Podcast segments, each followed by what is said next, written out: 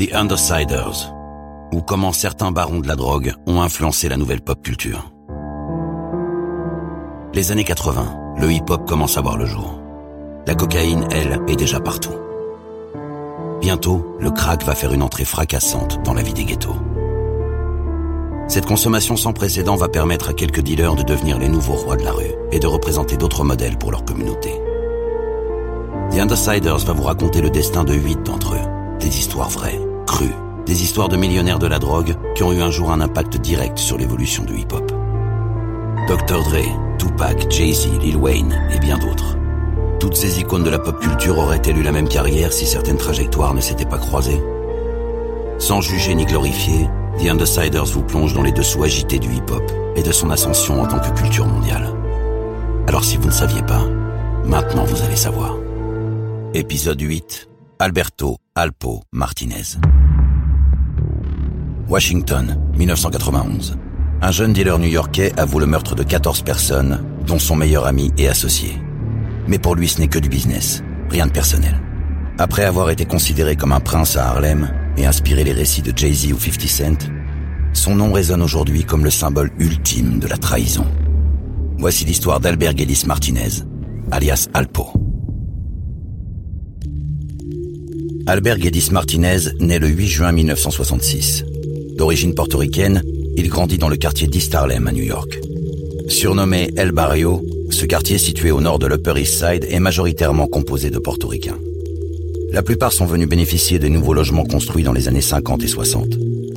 Cette communauté fraîchement installée se voit rebaptiser les New Yorkiens, contraction de New-Yorkais et de Portoricains.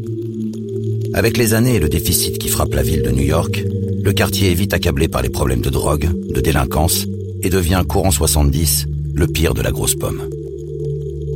Devant l'indifférence totale du gouvernement qui délaisse les quartiers difficiles, des organisations tentent de faire face. C'est le cas des Young Lords. Cet ancien groupe d'extrême gauche et défenseurs du nationalisme portoricain se mobilise pour défendre la communauté, à l'instar des Black Panthers, dont ils sont d'ailleurs proches.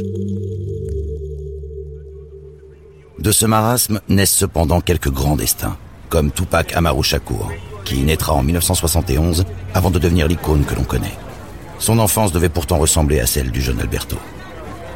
Alberto vit dans le plus grand désœuvrement avec sa mère, sa sœur Monica et un grand frère surnommé Flaco, le maigre, atteint de gros problèmes psychiatriques. Sa mère a mis tous ses espoirs en Alberto. Très protectrice, elle n'hésite jamais à descendre le défendre quand il se fait alors bousculer par ses potes du quartier.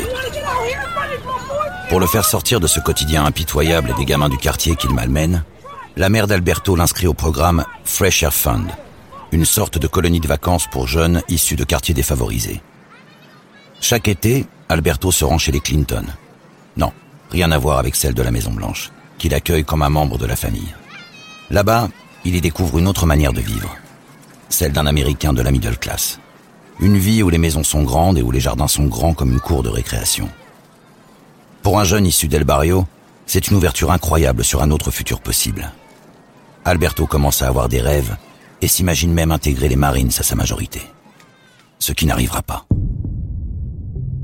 Son caractère facile, son large sourire et un certain charisme font de lui un garçon apprécié partout. Des pavillons de banlieue aux rues chaudes d'Harlem, il fait l'unanimité. Mais les vacances n'ont qu'un temps et la réalité new-yorkaise ressurgit. Alberto ne veut plus se faire malmener par les gamins du quartier. Du coup, après les cours, il se met à la boxe. Il s'entraîne avec son pote Wilfried Benitez. Il est plutôt bon mais ne remportera pas le combat qu'il oppose à l'appel de la rue. Il a trop besoin d'argent et ne veut plus dépendre de sa mère. Il laisse tomber la boxe, l'école et commence l'apprentissage de la rue.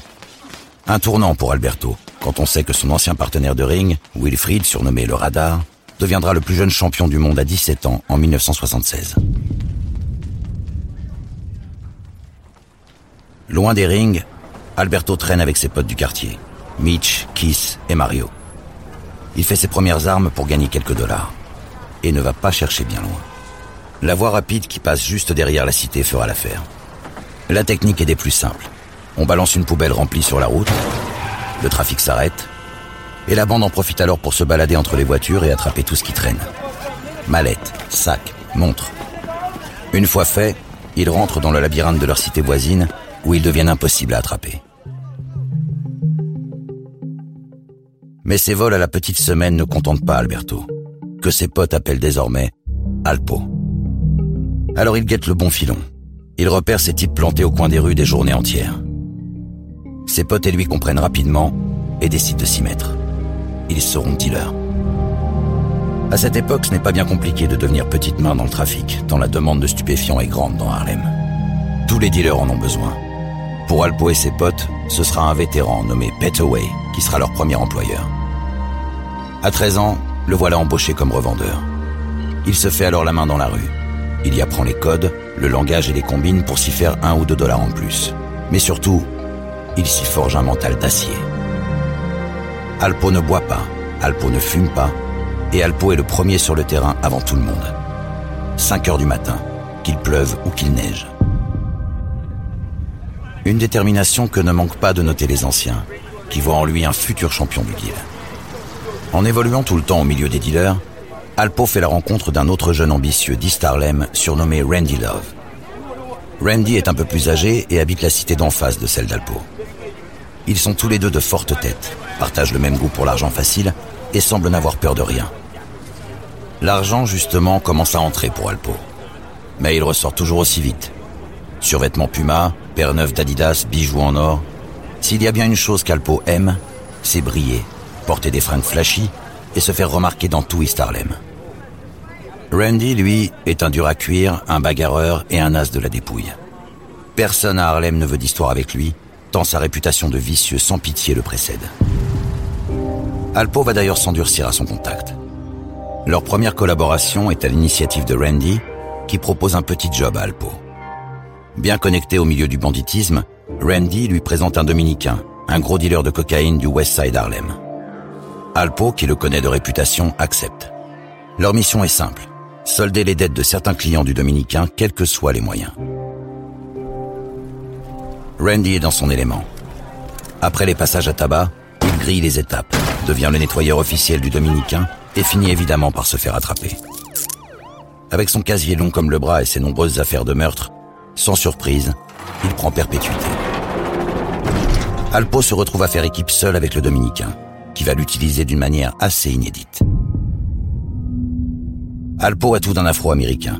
Pourtant, malgré les apparences, il est portoricain. Quand son employeur l'apprend, il lui vient une idée de génie.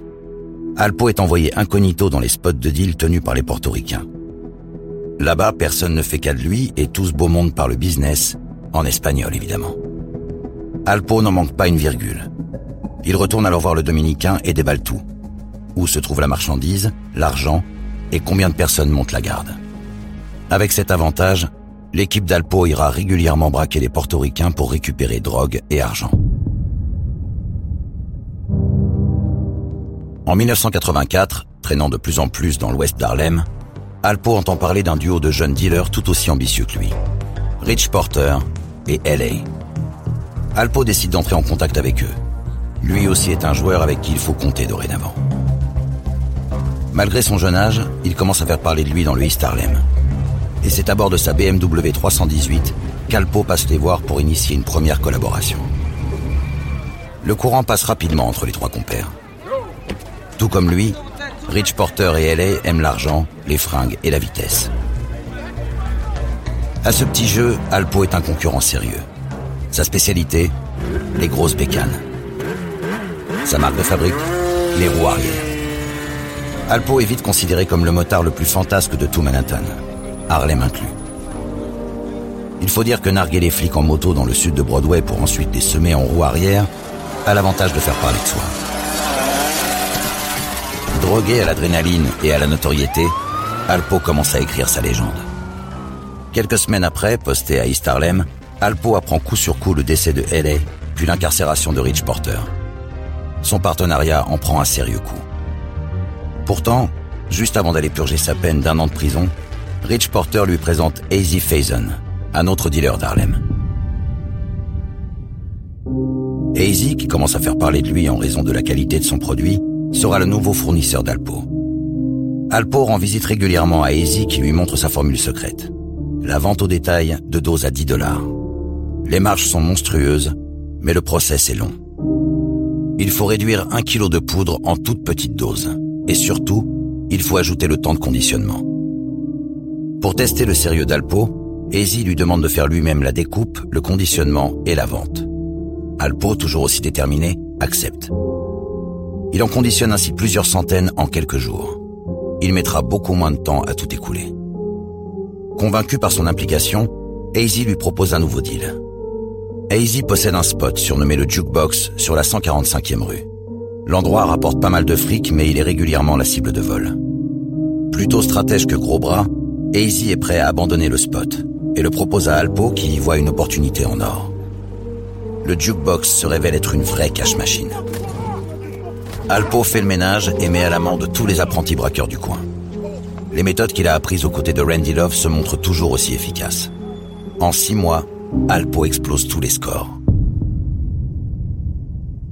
Les gens font la queue comme au McDo et l'argent rentre en flux continu. En guise de remerciement, Alpo offre à Easy sa première machine à compter les billets. Il faut dire qu'à l'époque, et vu les sommes en jeu, compter son butin pouvait prendre des jours. Le partenariat entre les deux dealers s'avère très fructueux. Pourtant, en août 1987, suite à un braquage au domicile de sa tante, Easy manque de se faire tuer. Le bilan est lourd. Trois personnes meurent ce jour-là. Pour Easy, qui s'en sort miraculeusement, c'est un signe. Pour lui, la partie est terminée et le deal, une histoire ancienne. Alpo, lui, n'a pas du tout l'intention de s'arrêter. Il fait alors équipe avec Rich Porter, tout juste sorti de prison pour une affaire de fusillade. Et le succès est immédiat. Alpo sait tenir la rue et Rich a de nombreuses connexions. Rien ne peut arrêter ce nouveau duo qui va régner sur tout Harlem, de Sugar Hill à East Harlem. À la fin des années 80, l'organisation vend entre 4 et 5 kilos de cocaïne par jour. L'équipe vend aussi bien au détail qu'en semi-gros cocaïne et surtout le très rentable crack. Fort d'un produit de qualité, il voit certains clients venir du Bronx ou de Brooklyn. Les sommes générées sont colossales pour des gamins d'à peine 20 ans. Et évidemment, le flamboyant Alpo veut que ça se sache.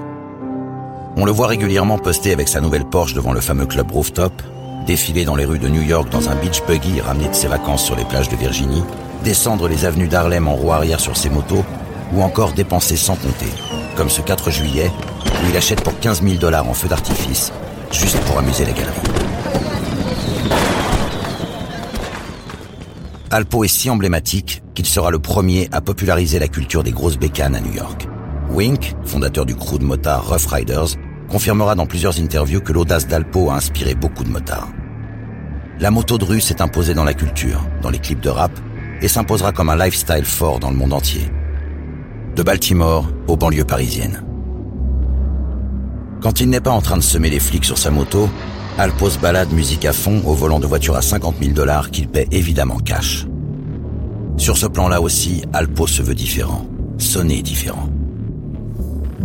À une époque où les rappeurs ne sont pas encore les stars, ce sont les DJ qui mènent le jeu. Et plus particulièrement ceux du Rooftop, le club du moment à Harlem. Alpo demande alors au DJ de lui faire des cassettes et de balancer au micro son nom entre les deux tubes du moment. La mixtape est en train de naître et des DJ comme Bruce B ou Hollywood en réalisent déjà pour quelques dealers. Seulement personne ne paie comme Alpo, qui ira jusqu'à mettre 400 dollars pour une simple mixtape. Voyant la manne que cela génère, les DJ commencent alors à développer ce nouveau format. La culture de la mixtape grandit encore. D'abord réservée aux dealers, la mixtape se démocratise pour devenir le nouvel opium musical de la rue. Pour parfaire son style flamboyant, Alpo ne veut plus porter la panoplie du b-boy devenu trop mainstream pour lui. Exit donc les Pumas et les Adidas. C'est désormais sur une petite boutique de la 125e rue qu'il jette son dévolu. Dapper Dan est une boutique tenue par un Afro-Américain du même nom. Sa signature stylistique, faire du streetwear haute couture. Gucci, Fendi, Vuitton sont des marques qui n'ont que faire d'une clientèle issue des quartiers populaires.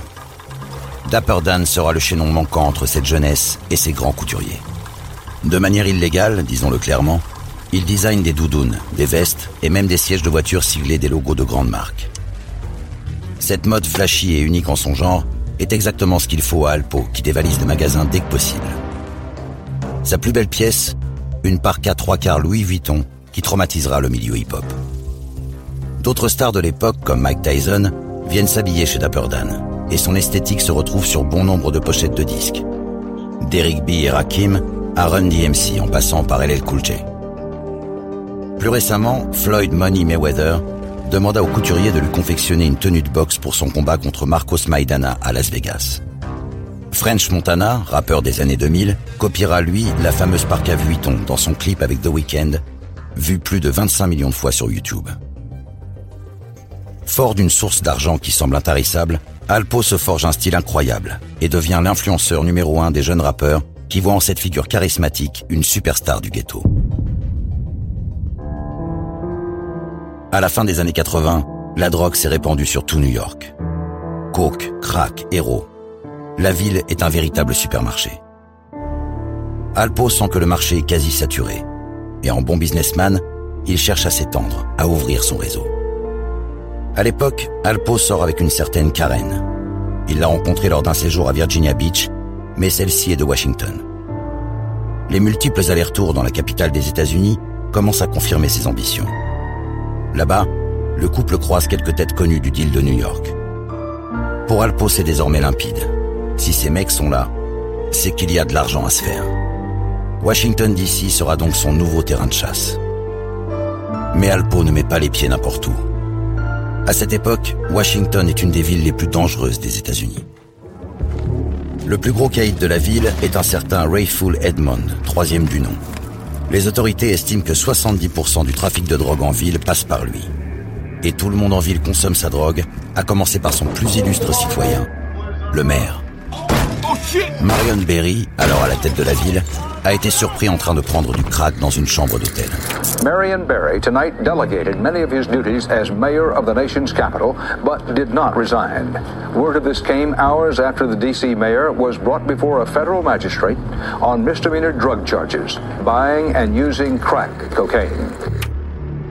Karen sert alors d'intermédiaire et fait rencontrer Alpo à quelques dealers de Washington. Il a pour lui une marchandise de meilleure qualité et des prix de gros défiant toute concurrence. Il commencera par alimenter certains de ses nouveaux contacts à Washington. Pour lui, c'est assez simple. Il ne vend plus que des kilos, et pour quasiment 10 000 dollars l'unité. Côté approvisionnement, Rich Porter lui fait profiter de son contact à New York. Les deux compères ne sont plus associés, mais ils continuent à faire un peu de business ensemble, quand ça vaut le coup. Comme il avait fait avec Randy Love, Alpo, opportuniste et fin tacticien, commence à se rapprocher d'un certain Wayne Perry. Wayne n'est pas un dealer, non, c'est un tueur. Uh, Wayne Perry was uh, one of our most prolific killers in, in D.C. during the time when, when the, uh, the violence in D.C. had just gotten completely out of control. Un tueur dont la seule évocation fait trembler n'importe quel habitant de Washington. I mean, this guy, Wayne Perry, was considered the Michael Jordan of the murder game. Alpo l'aide à sa sortie de prison et surtout lui promet le pactole s'il venait rejoindre son organisation. Avec Wayne à ses côtés, Alpo sait qu'il envoie un message très clair au milieu criminel de Washington. Mais la partie d'échecs est loin d'être terminée et les choses commencent à bouger à Washington. Après des mois d'enquête, Rayful Edmond est arrêté en avril 89. Il est condamné à la prison à vie à seulement 24 ans. Selon les autorités, son organisation a généré jusqu'à 300 millions de dollars dans les bonnes années. Before he went to prison, Rayful Edmond III, the biggest drug dealer in the history of Washington, D.C., sold some $300 million a year worth of cocaine and crack. L'incarcération de Rayful laisse un grand vide à Washington. Mais surtout, une belle opportunité pour les challengers. Alpo se place évidemment en haut de la liste des héritiers de l'ancien caïd. Sauf qu'il n'est pas seul. Michael Salters, alias Michael Frey, est aussi prêt à tout pour récupérer la place. Gros bonnet de Washington, c'est un parrain dans. Et il est respecté pour sa capacité à négocier les traités de paix entre bandes de dealers rivales. Sauf que cette fois, Frey, malgré sa carrure d'armoire, n'a pas du tout l'intention de venir parler de paix à Alpo. Pour lui, c'est inconcevable que des mecs de New York viennent frimer et faire la loi à Washington. Alpo se sait menacé. Il décide alors de prendre les devants. Le 16 juillet 1991, Michael Frey est abattu par un membre de sa propre organisation. Alpo l'avait acheté pour 9000 dollars et un demi-kilo de cocaïne. La voie est dorénavant libre pour Alpo à Washington. Il devient même le fournisseur des anciens clients de Rayful. Rien ne semble pouvoir l'arrêter, et encore moins les nouveaux venus qu'il fait descendre d'un simple hochement de tête. Pour le dealer Bling Bling d'East les meurtres sont maintenant monnaie courante.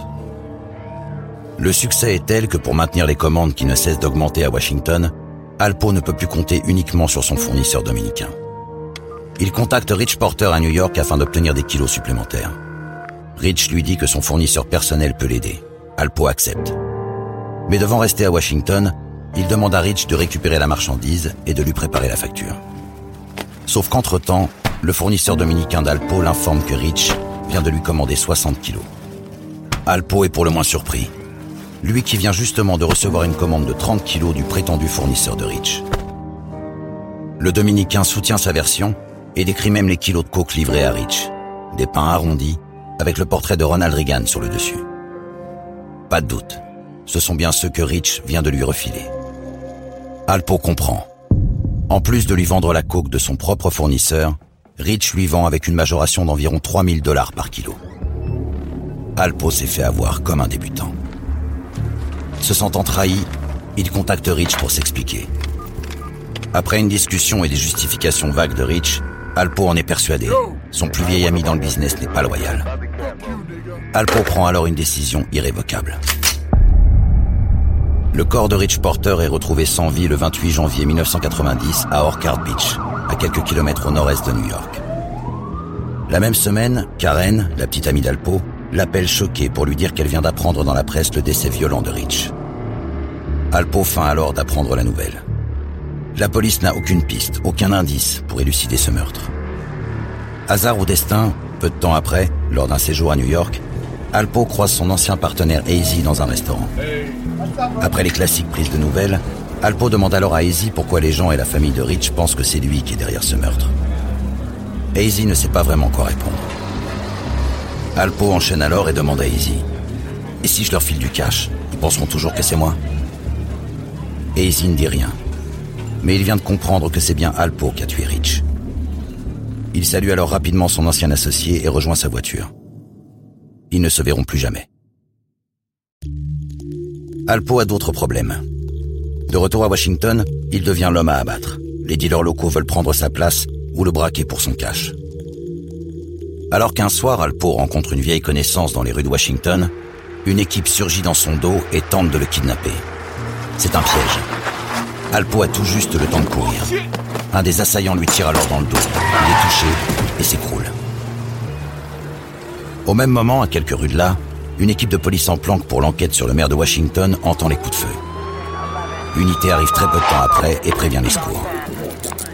À l'hôpital, Alpo est immédiatement interrogé par les autorités qui ont de sérieux doutes sur lui et sur ses activités. Se sentant traqué, Alpo, pourtant blessé, profite de la nuit pour s'échapper de l'hôpital devenant par là même l'ennemi public numéro un à Washington.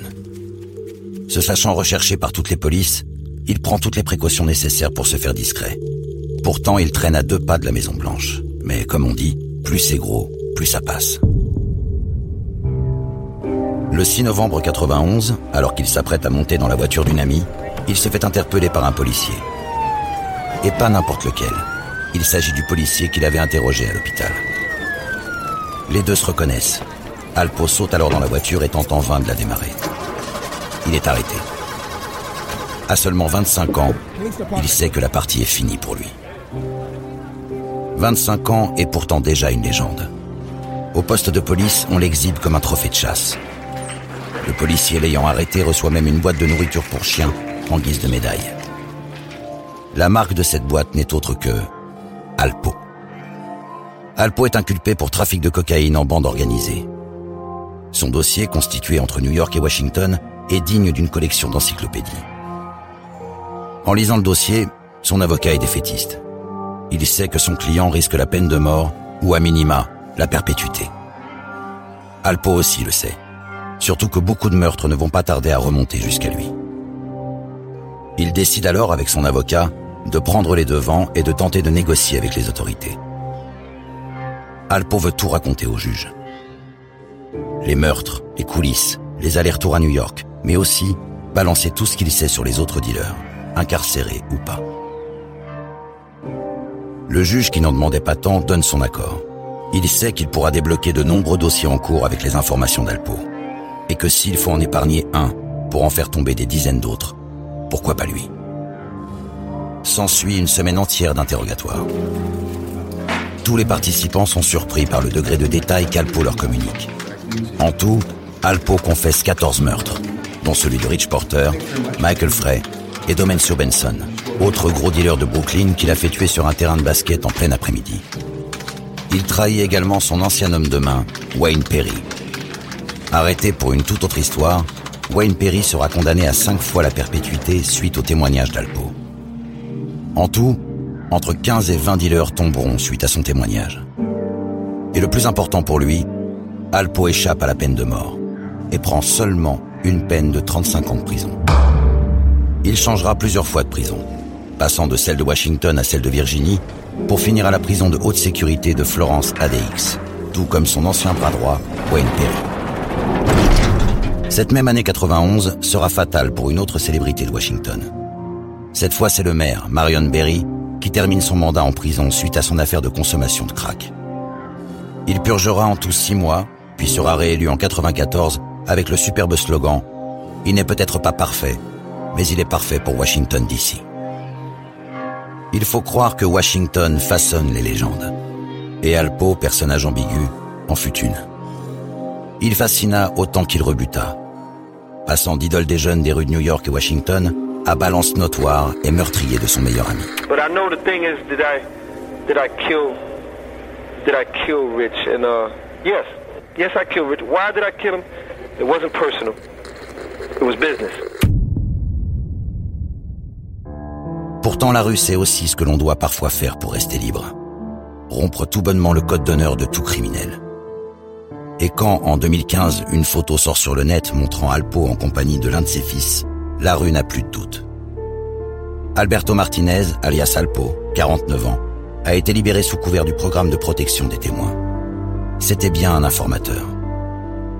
Il vit maintenant sous une nouvelle identité, quelque part, probablement loin d'Harlem. Un quartier qu'il ne reconnaîtrait plus. Harlem a changé depuis les années 80. Il s'est gentrifié d'East Harlem à Sugar Hill. Ce qui n'a pas trop changé, c'est Dapper Dan, qui, 25 ans après s'être fait fermer sa boutique pour contrefaçon, est devenu l'égérie d'une des campagnes de Gucci. Et ce qui ne changera jamais, ce sont les histoires quasi mythologiques racontées sur Alpo, Easy et Rich Porter. Des histoires de conquête, de style, de trahison. Des histoires contées et magnifiées depuis plus de 20 ans par des générations de rappeurs stars comme Jay-Z, Nas, 50 Cent ou plus récemment A$AP Rocky. Des histoires qui ne sont pas prêtes de s'arrêter, surtout quand une vidéo récente d'Alpo sortant d'une bodega new-yorkaise commence à tourner sur YouTube. Retrouvez la playlist de cet épisode sur toutes les plateformes de streaming et sur TheUndersiders.com. The Undersiders est une production Engel créée par François Cusset, production son The, musique originale Max Zippel avec la voix de Jérémy Covillo.